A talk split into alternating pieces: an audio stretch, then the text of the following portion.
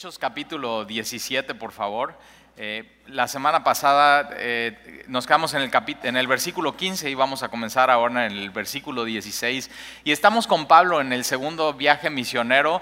Ya hemos ido eh, con él a Derbe y a Listra y ahí Dios tiene un regalo para Pablo que es Timoteo eh, también a este viaje, segundo viaje misionero, se une el doctor, que es Lucas. Muy conveniente tener un doctor en el ministerio.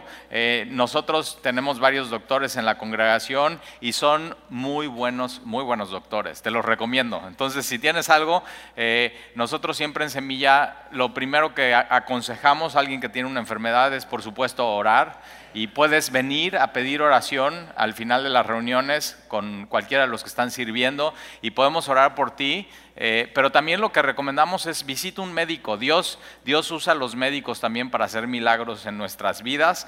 Y Dios tiene un regalo para Pablo, que también es no solamente Timoteo, sino es Lucas. Van a Derbe, van a Listra, llegan a la primera ciudad de Macedonia, que es Europa, que es Filipos. Dios abre el corazón de esta mujer que se llama eh, Lidia. Eh, de ahí van a Tesalónica, vimos la semana pasada. De ahí llegan a Berea. Berea me encanta. Cuando nosotros estábamos a punto de venir para, de Cuernavaca para acá, una de las cosas que nosotros orábamos eh, era que tuviéramos una iglesia como la gente de Berea. Dice la Biblia que era gente noble porque escuchaba la enseñanza y no solamente la escuchaba, sino después iba a sus Biblias y confirmaba que la enseñanza era acorde a las escrituras.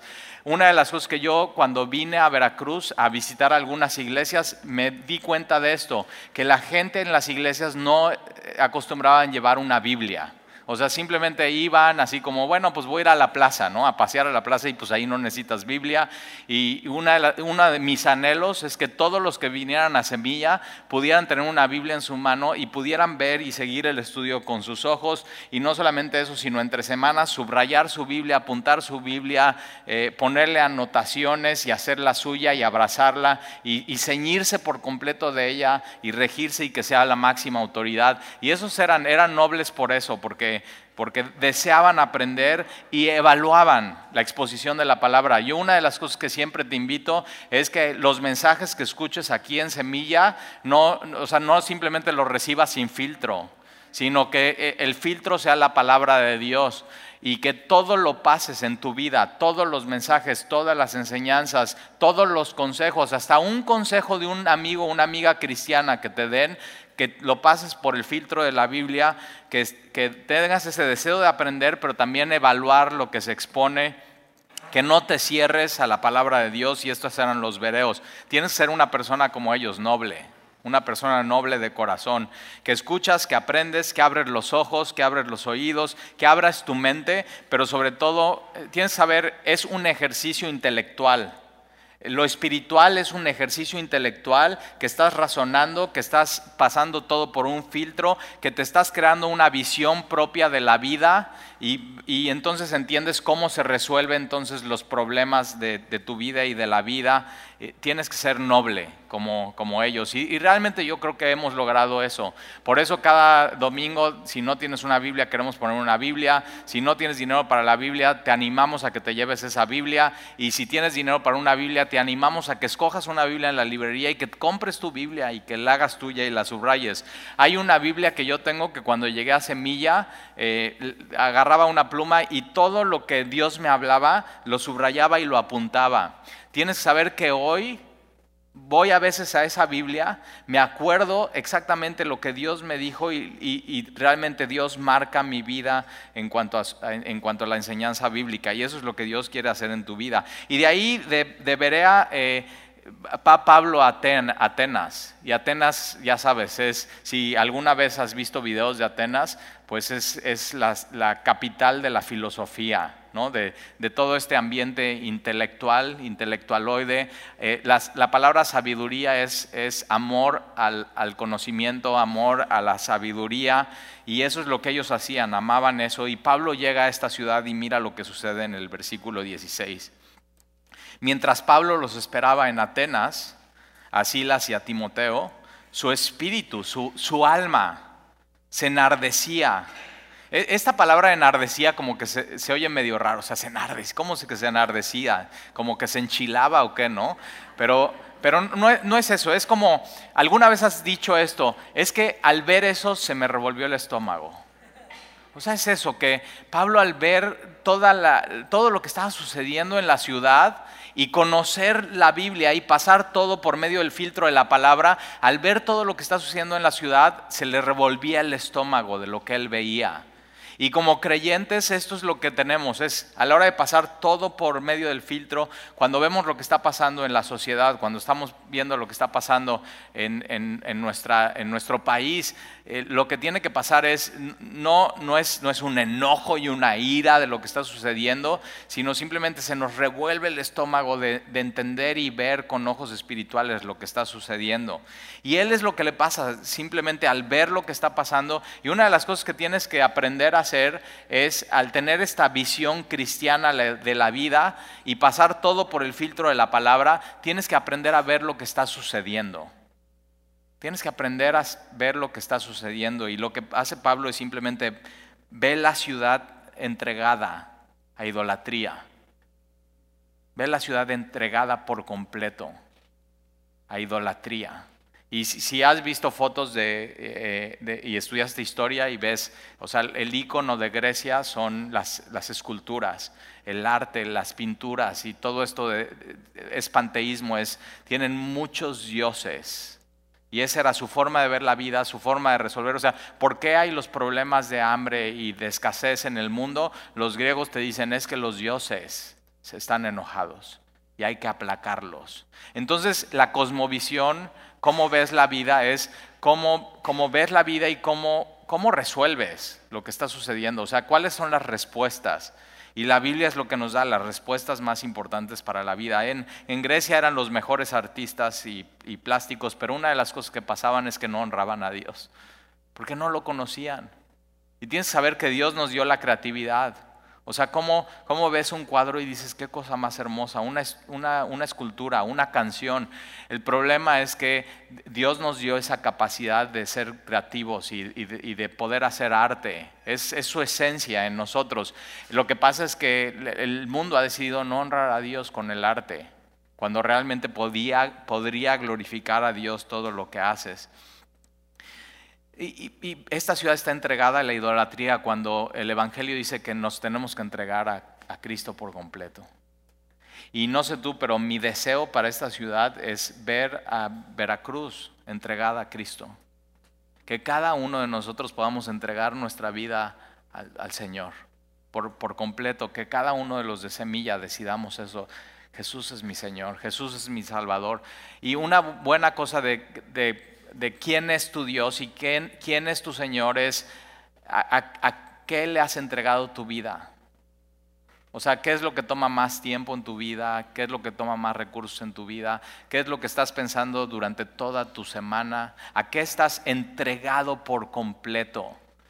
Y el cristianismo es eso. Yo me acuerdo cuando una vez me senté con, con una familia y yo estaba eh, eh, evangelizando a su hijo y le estaba compartiendo del Señor y, y los papás, dos papás y un chavo joven, 18 eh, años, me citaron en un café y me dijeron, ¿sabes qué tal? Y es que queremos que pares de hablarle de Jesús a nuestro hijo. Preferimos que esté así completamente perdido que le hables de Jesús. O sea, sí, literal, totalmente ciegos, completamente ciegos. Eh, una de las cosas que me reclamaban es que él ya no quiere salir a los antros. Y, yo así como, o sea, en, serio. Y una de las cosas que me dijo la, esposa, me dijo, Talí, es que para ustedes, los cristianos, todo se trata de Jesús. Pensó que me estaba ofendiendo. Y dije, exacto, ya entendiste, o sea, ya entendiste qué es. Y, lo que pasa es que nuestra vida está entregada por completo y todo lo que hacemos lleva su, olor, lleva su rastro, lleva su huella, lleva su imagen, lleva su impresión. Lo que hagas, arte en tu trabajo, en tu ejercicio, en tu casa, todo el tiempo lo que estamos haciendo es, es, afectando la cultura en la que vivimos y todo, todo, no puedes separar lo que haces de Jesús. Eso es el cristianismo bíblico. Y lo que Pablo ve aquí es que están entregados a todo menos a Dios. Y eso le revuelve el estómago. Y, pero, pero nos puede revolver el estómago, pero, pero amamos a las personas y queremos que cambien eso de su vida. Y eso es lo que pasa aquí en Atenas. Así que discutía en la sinagoga, ya sabes, siempre lo mismo. Pablo es un hombre disciplinado, ¿te das cuenta? O sea, siempre lo mismo. Ahora que vino Fermín, eh, estábamos platicando y le decimos, le digo, Fer, ¿no, te, ¿no se te hace increíble que muchas cosas en la iglesia cambian, pero nosotros estamos haciendo el domingo y miércoles lo mismo? O sea, Hechos 2.42, perseverando en la palabra de Dios, en la comunión unos con otros, en las oraciones, en el partición del pan, y el Señor añade cada... O sea, no, tú vienes y ya sabes a lo que vienes, ya sabes la agenda. O sea, simplemente no cambia y así, en lo mismo, en lo mismo, en lo mismo, en lo mismo. Y Pablo llega y va a las sinagogas con los judíos y los piadosos. Y no solamente se queda en la sinagoga los sábados, sino en las plazas. O sea, en la, en, la plaza. Esta palabra plaza es ágora. ¿Te suena? El ágora. Ese era el lugar de reunión de los intelectuales.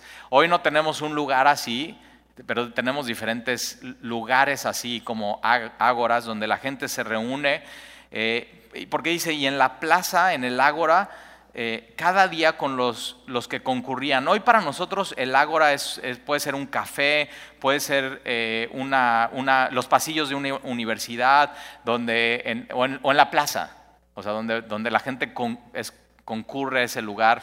Yo siempre este, me burlo de, tengo una prima que siempre que voy a la plaza, que nunca voy a la plaza, pero cuando voy a la plaza me la encuentro. Y le digo, ¿a qué veniste a la plaza? Y me dice, a pasear o sea, ¿cómo a pasear? O sea, a la plaza vas cuando tienes una necesidad y quieres comprar algo, pero hay gente que iba al mercado, a este mercado, simplemente a, estar ahí y a ver qué escuchaba. O sea, qué era lo nuevo, cuál era el, el, chisme nuevo. Tenían esto que dice también Pablo a Timoteo, tenían comezón de oír. O sea, simplemente, o sea, necesito algo nuevo, necesito escuchar lo nuevo que hay, el nuevo chisme. Yo creo que hoy no solamente estos lugares son el ágora, sino hoy el ágora es redes sociales. O sea, ahí está la gente nada más, quiere concurrir, quiere estar, y si no está, ay, o sea, me voy a perder del mundo.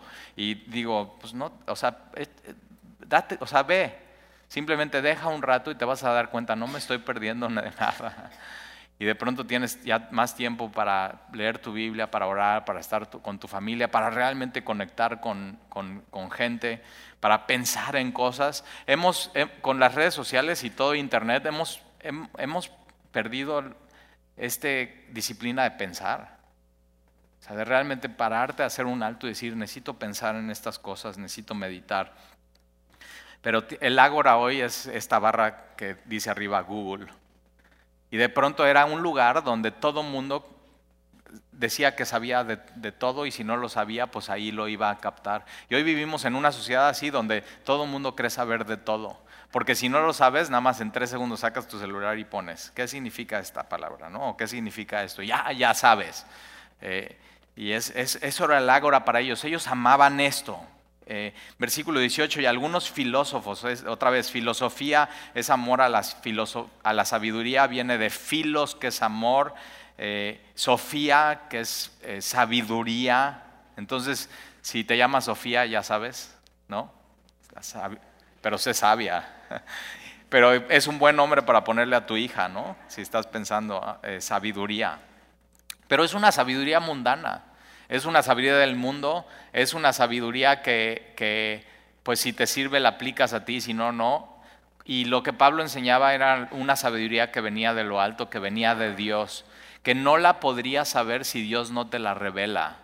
Y Jesús lo dice muy bien a Pedro, Pedro, esto no te lo reveló sangre y carne.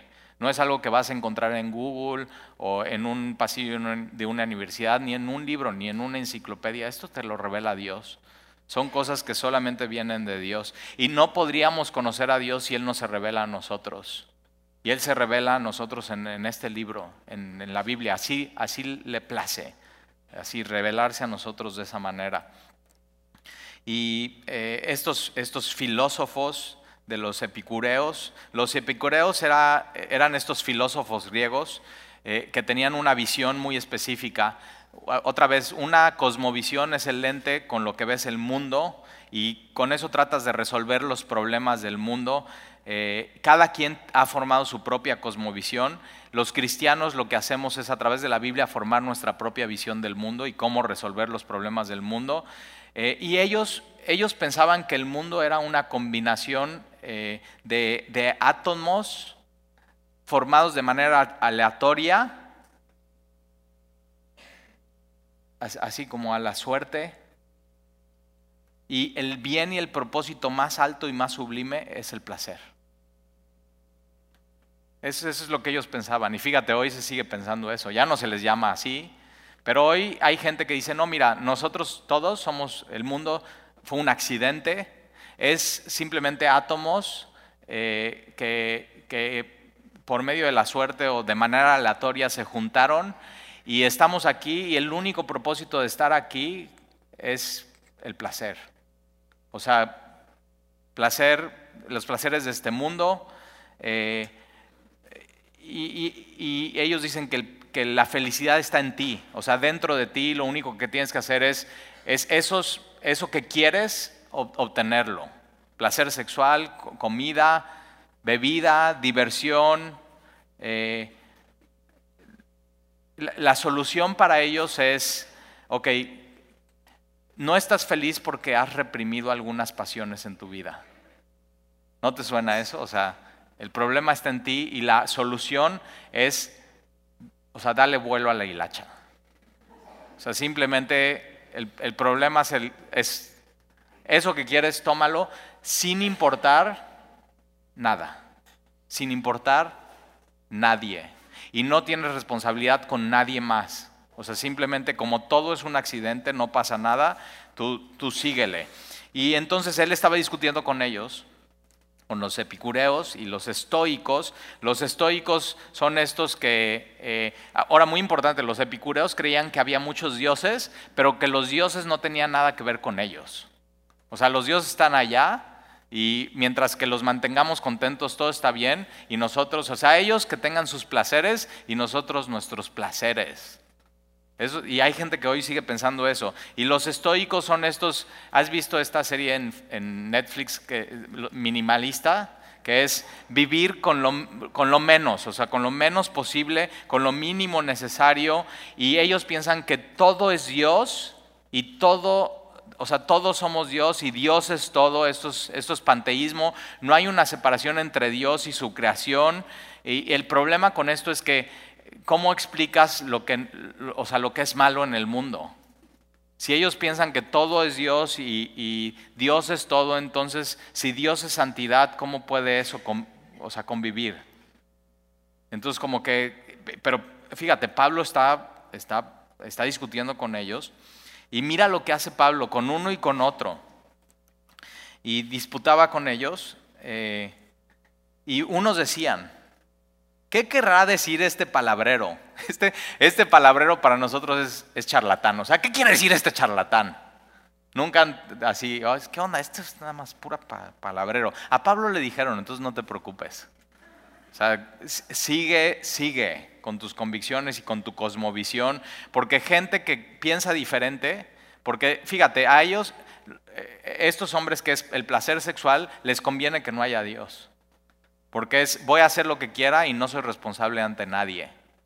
Y les conviene eso, pensar que no va a haber juicio, pensar que pueden hacer lo que quieran, que nunca van a rendir cuentas de nada, que le puedo hacer daño a quien sea con tal de que yo logre mi satisfacción. Y al final, eh, al final ellos, una gente que vive así se da cuenta, al final eso no me hace feliz. Seguir mis placeres, al final no me hace feliz. Y, o sea, ya sabes cómo termina esa historia de una persona que piensa así. O sea, totalmente lastimada, lastimando a los demás y con una relación completamente rota con Dios, su creador. Y te das cuenta, no, no somos eso, no somos un accidente, no somos una combinación de átomos. O sea que, imagínate pensar que, que tú, o sea, respirando y tu corazón palpitando y tus pulmones y tu cerebro y cómo trabaja todo. O sea, científicamente hablando y médicamente hablando, pensar que todo fue así, ah, suerte. ¿Cómo alguien piensa eso? Y entonces Pablo está razonando con ellos y les está compartiendo.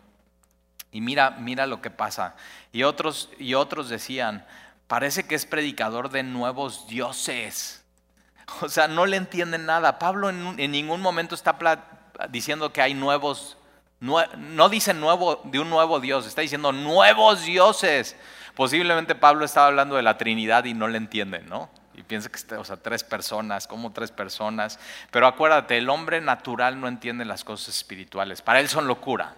O sea, simplemente son locura y están diciendo, no, pues son nuevos dioses porque les predicaba el Evangelio de Jesús. ¿Cómo predicando el Evangelio de Jesús alguien va a entender que estamos hablando de nuevos dioses?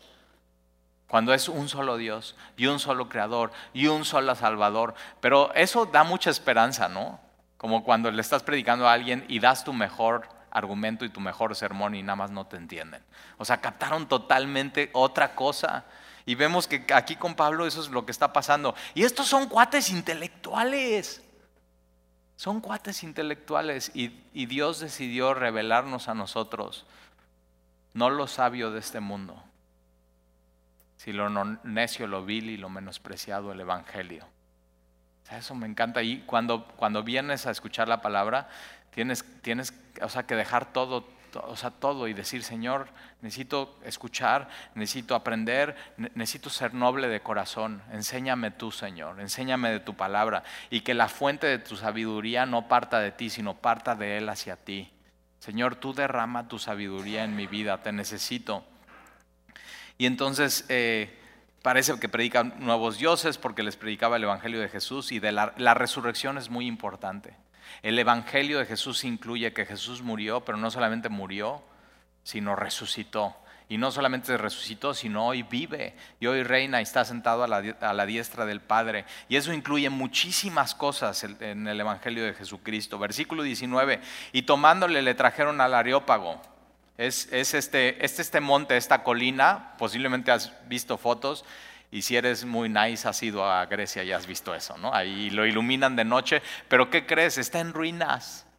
Hoy este lugar es, es totalmente ruinas, es lleno de, estaba lleno de columnas, y entonces ahí es lo que hacían, es que eh, le, le, preguntaban y enseñanzas, si había gente, simplemente era el Google de hoy, donde la información, no el YouTube, ¿no? La información salía, salía, salía, y hay gente que le daba like, hay gente que le daba no like, pero simplemente ellos eh, habían formado esto en ellos, o sea, muchísima información, pero muy poca sabiduría.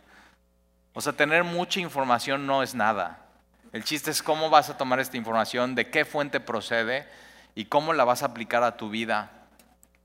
Y entonces lo traen al, areópago, o sea, les, les interesa. Dicen, no entienden bien, pero les interesa. Y le dicen, ¿podremos saber qué es esta nueva enseñanza de que hablas? Ahora, no es una nueva enseñanza la que trae Pablo, es la enseñanza desde Génesis, capítulo 1, versículo 1. Dios creó los cielos y la tierra. Hay un solo Dios, hay un solo Dios y Él nos creó a nosotros. Pero no es una nueva enseñanza. Para ellos era nueva, pero no era nueva versículo 20, pues traes a nuestros oídos cosas extrañas. Entonces, si te das cuenta, dice, no, pues tú no estás enseñando algo que ni sabemos. Y pues no que muy intelectuales. Y ahí te, o sea, ahí te das cuenta, puede haber alguien muy intelectual y muy sabio y saber mucho de su tema, pero si no sabe de Dios,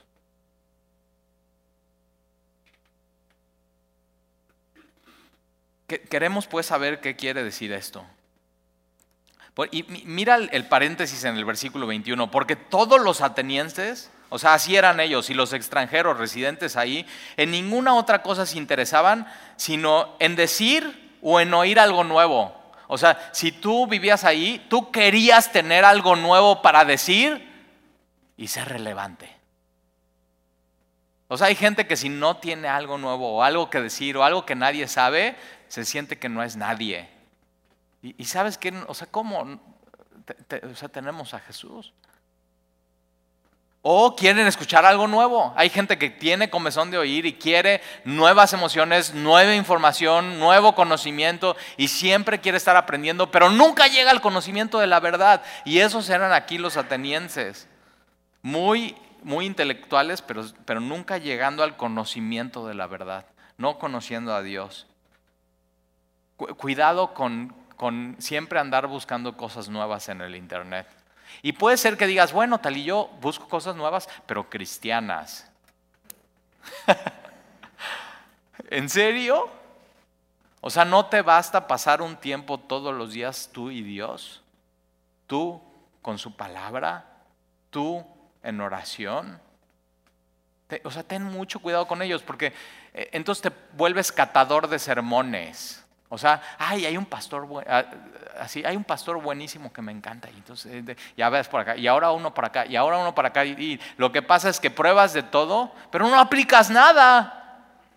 Yo prefiero que escuches un solo sermón a la semana, uno, un hito o dos, dos más un discipulado y que lo que estás aprendiendo lo apliques en tu vida. Dios tiene algo específico para ti. O sea, decir, oír algo nuevo, ten, mucho cuidado con eso. Eso es modas. Eso es modas. Y tenemos algo de nuestro ser humano pecaminoso que queremos lo, nuevo, las modas. Cuando tenemos algo que es eterno. Tú y yo tenemos algo que es eterno. Martín Lutero decía, la Biblia no es antigua ni moderna, es eterna. Y tú y yo tenemos eso. Tenemos algo muy preciado, tenemos algo que es eterno, tenemos algo que no pasa de moda. Por eso cuando te empieces a cansar del mensaje del Evangelio claro, verso a verso, el problema no es el mensaje, el problema eres tú y te tienes que arrepentir. Cuidado con querer cosas nuevas. Cuidado con estar buscando las modas. Eso, es muy peligroso. Versículo 22. Entonces Pablo, puesto en pie en medio del areópago, dijo, varones atenienses, en todo observo que sois muy religiosos, pero ojo, la religión no les ha llevado a nada. La religión no te lleva a nada. Puede ser muy religioso y muy, de, como dicen, devoto, ¿no? ¿Y eso qué? Eso no te ha llevado a nada. La religión viene de esta palabra, querer religarte a Dios por medio de tus fines. Y Pablo dice, yo veo que ustedes son muy religiosos, pero bueno, hace una observación y hace un puente. O sea, no como que primero les, les echa bronca, sino dice, mira, yo estoy viendo que ustedes son, son así, he, he, observado esto. Yo me imagino que ellos están, oh, sí, somos muy religiosos. Y cuidado, porque los intelectuales tienden a eso, a ser muy orgullosos. Y el conocimiento, dice la Biblia, envanece. O sea, cuidado con inflarte, inflarte, inflarte, inflarte. Dice, no, tal y yo tengo toda la librería de John MacArthur y de Warren Wisby. Y tengo el, o sea, y digo, ok, y muéstrame no tu librería, muéstrame tu vida. Y dice, oh, bueno, me cambio de iglesia. Ok.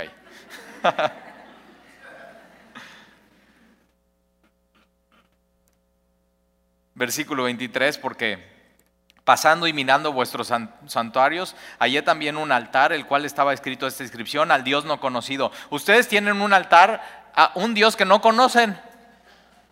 Pues no que todo lo conocen, no que muy intelectuales, no que muy religiosos. Y mira lo que hace Pablo, es increíble lo que hace. Ustedes tienen un altar al Dios no conocido, al que vosotros adoráis, pues sin conocerle. A ese es al que yo les yo les vengo a anunciar.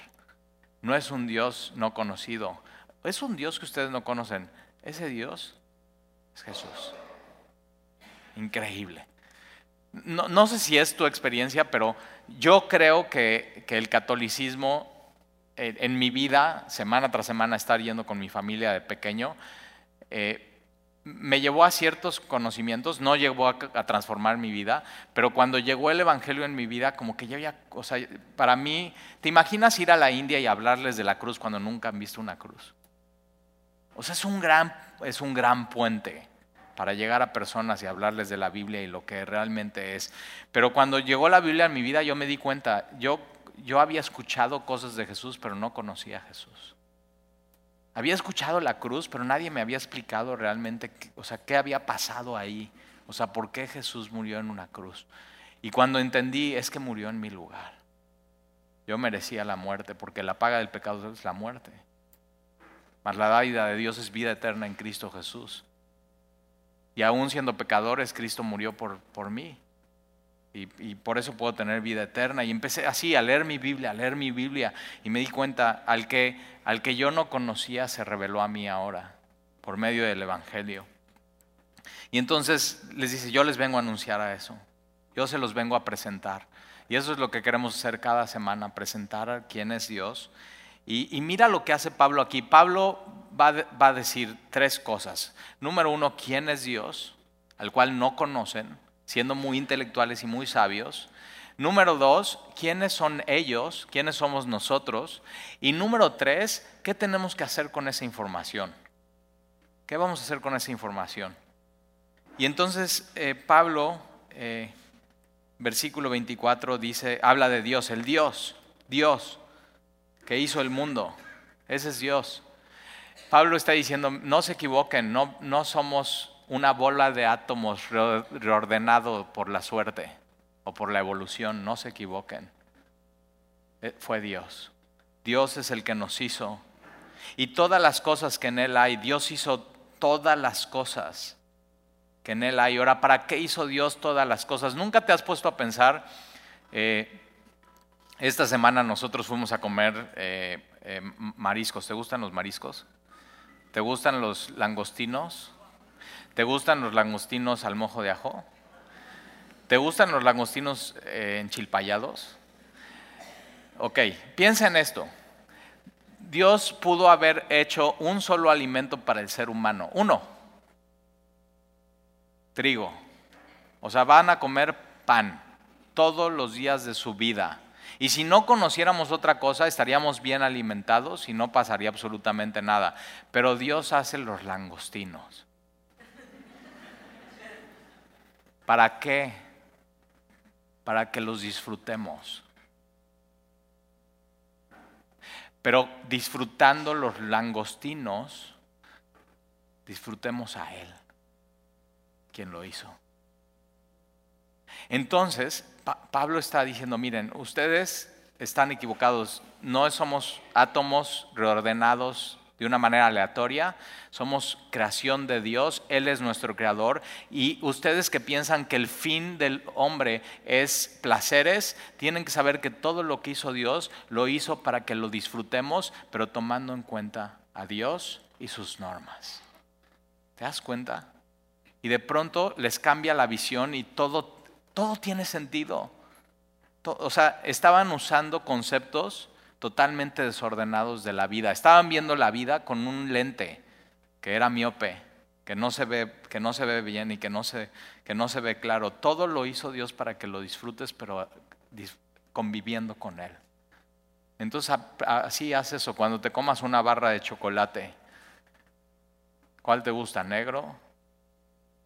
¿Chocolate blanco? ¿Chocolate líquido que se hace duro cuando toca el helado? o chocolate en el brownie. O sea, tienes que saber eso. Cuando metas la cuchara y la lleves a tu boca, tienes que saber, Dios hizo eso para que lo disfrutes, pero en comunión con Él. Empieza a vivir tu vida así. Vas a ver cómo tu vida va a música, arte. Entonces esta era una ciudad totalmente arte, artistas, escultura, pero no honraban a Dios. Pero ¿qué tal si usamos el arte sabiendo que Dios creó eso para que lo disfrutemos y lo consideremos en todo? Considera a Dios en todo. Y entonces dice, el Dios de este mundo hizo todas las cosas que en él hay, siendo Señor del cielo y de la tierra, y no habita en templos hechos por manos humanas, habita, habita Dios en el momento que recibimos a Jesús dentro de mí. Dios, Dios, Dios no habita en, el arte, Dios habita en, en mí. Fuimos creados por Él. Y somos eso, para Él somos su, obra de arte, somos su poema. Y Él nos va transformando y esa obra que Él empezó la, la sigue haciendo y la lleva a cabo hasta el final en Jesucristo. Y Pablo está explicando eso. No, no en arte. Ni es, ni es honrado por manos de hombres. Como si necesitase de algo. Subraya eso. Tienes que saber que Dios no necesita de nada. Hay un falso, y ellos decían, bueno, vamos a llevar nuestras ofrendas a Dios para tener a Dios aplacado, como si Dios necesitara de nosotros, o sea, lo que nosotros le ofrecemos. Y eso, eso es falso. Y anota ahí en tu Biblia y te va a caer re bien. Dios no me necesita. Anótalo en tu Biblia. Dios no me necesita. Y eso hace cortocircuito en tu vida porque dices, ¿cómo no me necesita? O sea, Dios es Dios, Dios estaba completo sin ti, Dios decidió hacerte, no para su, para su placer y para, porque te necesitaba, sino Dios decidió hacerte para revelarse a ti y que tú lo necesites a Él. Tienes que pasar todo por el filtro de la palabra de Dios. Tienes que pasar todo por el filtro. No te confundas. No porque tenga una persona cinco mil seguidores, no porque todo se vea muy bonito quiere decir que es bíblico. Tienes que pasar todo por el filtro de la palabra de Dios. Hay también hay un hombre allá afuera que se llama Daniel Javif. ¿Lo has escuchado? Me parte el corazón ver que cristianos que han estado conmigo en este púlpito, en enseñanza, semana tras semana, compartan su video. Y no te voy a decir qué es lo que está mal de él. Lo único que te voy a hacer es una tarea. Si tú compartiste su video, ponle play, escribe lo que está diciendo en Word o a mano, ¿ok? Y después quita su rostro, quita la música, quita las imágenes, léelo como si cualquiera persona le estuviera diciendo y leyendo y filtralo de la palabra. Y tú determina si lo que él está diciendo es bíblico o no. Te lo ruego. Hoy el ágora son las redes sociales. Y no lo que esté envuelto en cristianismo quiere decir que es bíblico. Te ruego, pasa todo por el filtro de este libro. Te lo ruego. Lo que diga un pastor de nuestro propio movimiento lo que diga un pastor que se pare aquí, lo que digan los maestros que están en Club Semilla. Todo pásalo, todo pásalo por este filtro. Te lo ruego.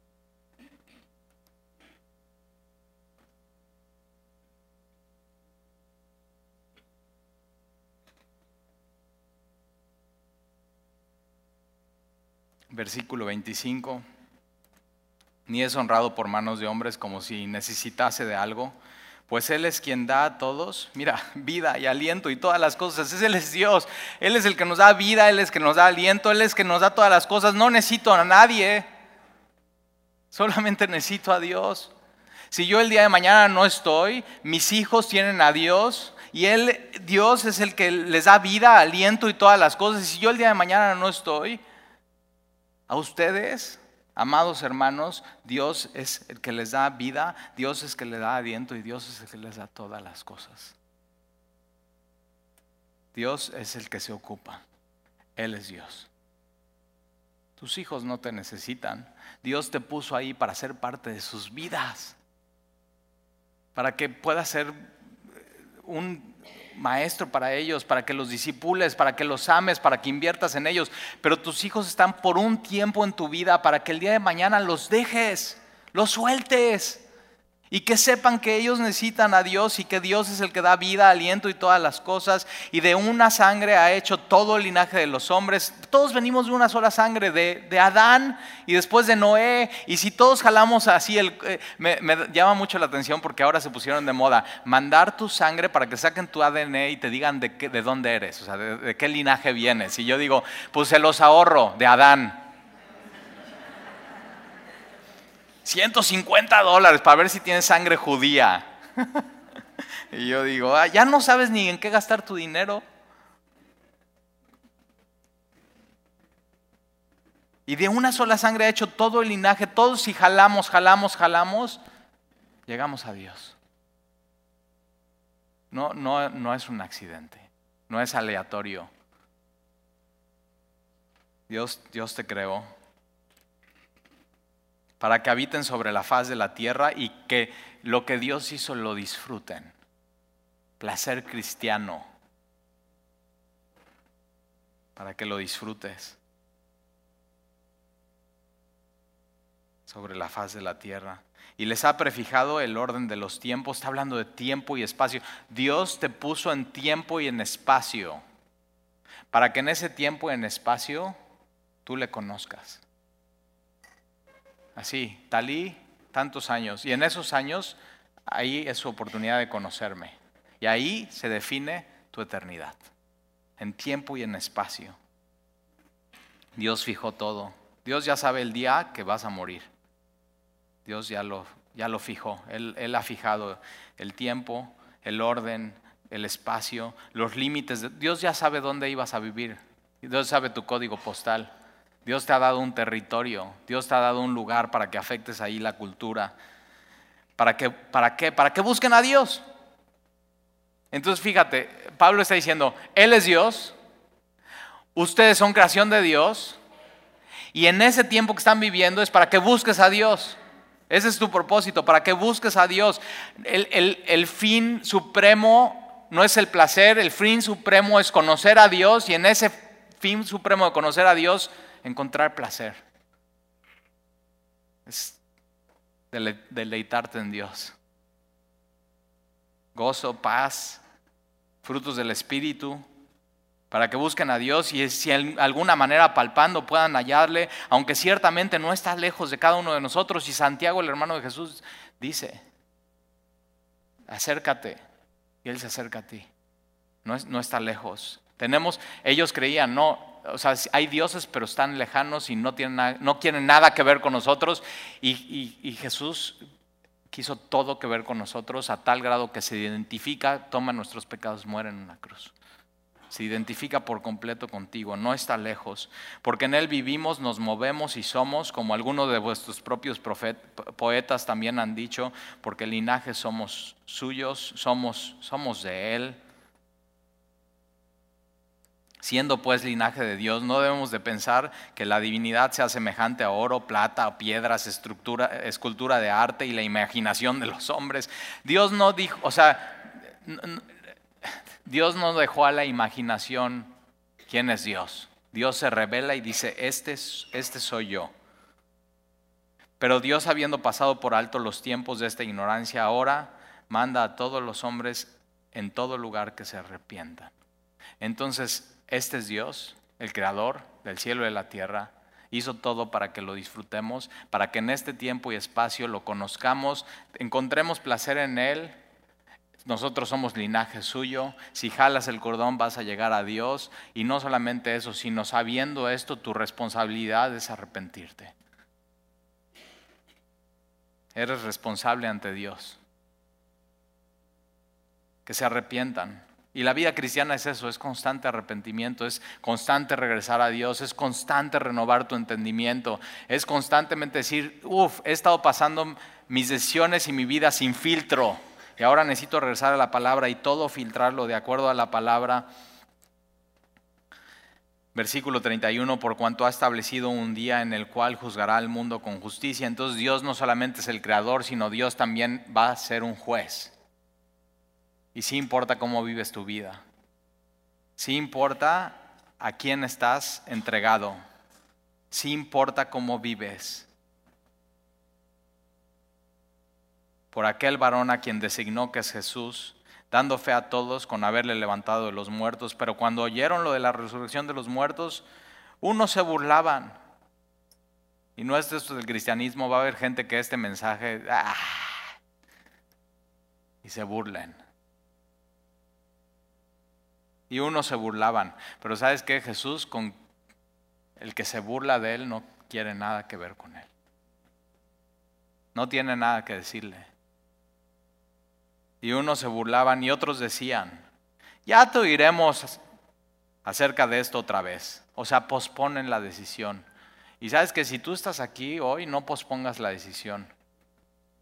No, no pospongas que así decidir, no, pues creo que estoy de acuerdo con Dios, Dios es, el, Dios es mi creador. Y hoy arrepiéntete. Y así Pablo salió de en medio de ellos, mas algunos creyeron y se juntaron con él. Y eso es lo que hacemos cada domingo, hemos creído, nos juntamos. Entre los cuales estaba Dionisio, el aeropagita, o sea, así como que el que abría y cerraba ese lugar de columnas. Y dice, no, pues mira, yo ya he escuchado todos los sermones y siempre son cosas nuevas, puras modas. Saben que aquí están las llaves, bye. O sea, yo así, decisiones radicales. ¿Cuántas cosas no has, no has, escuchado y te han enseñado y hay allá en el mundo y cosas nuevas y cosas nuevas y libros nuevos y el secreto y todo así, todo enrollado y todo es para venderte? Y lo tienes aquí y, la Biblia dice, nada más palpa y toca y está cerca. Mas algunos creyeron juntándose con él, entre los cuales estaba Dionisio, la aeropagita, y una mujer llamada Damaris. Ahí tienes dos nombres para tu hija, Sofía y Damaris.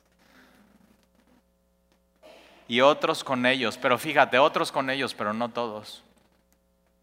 La salvación es personal y es una decisión. Y no es sabiduría de este mundo. La sabiduría de este mundo no salva, envanece. La sabiduría de Dios es locura para este mundo. Pero tienes que tomar una decisión.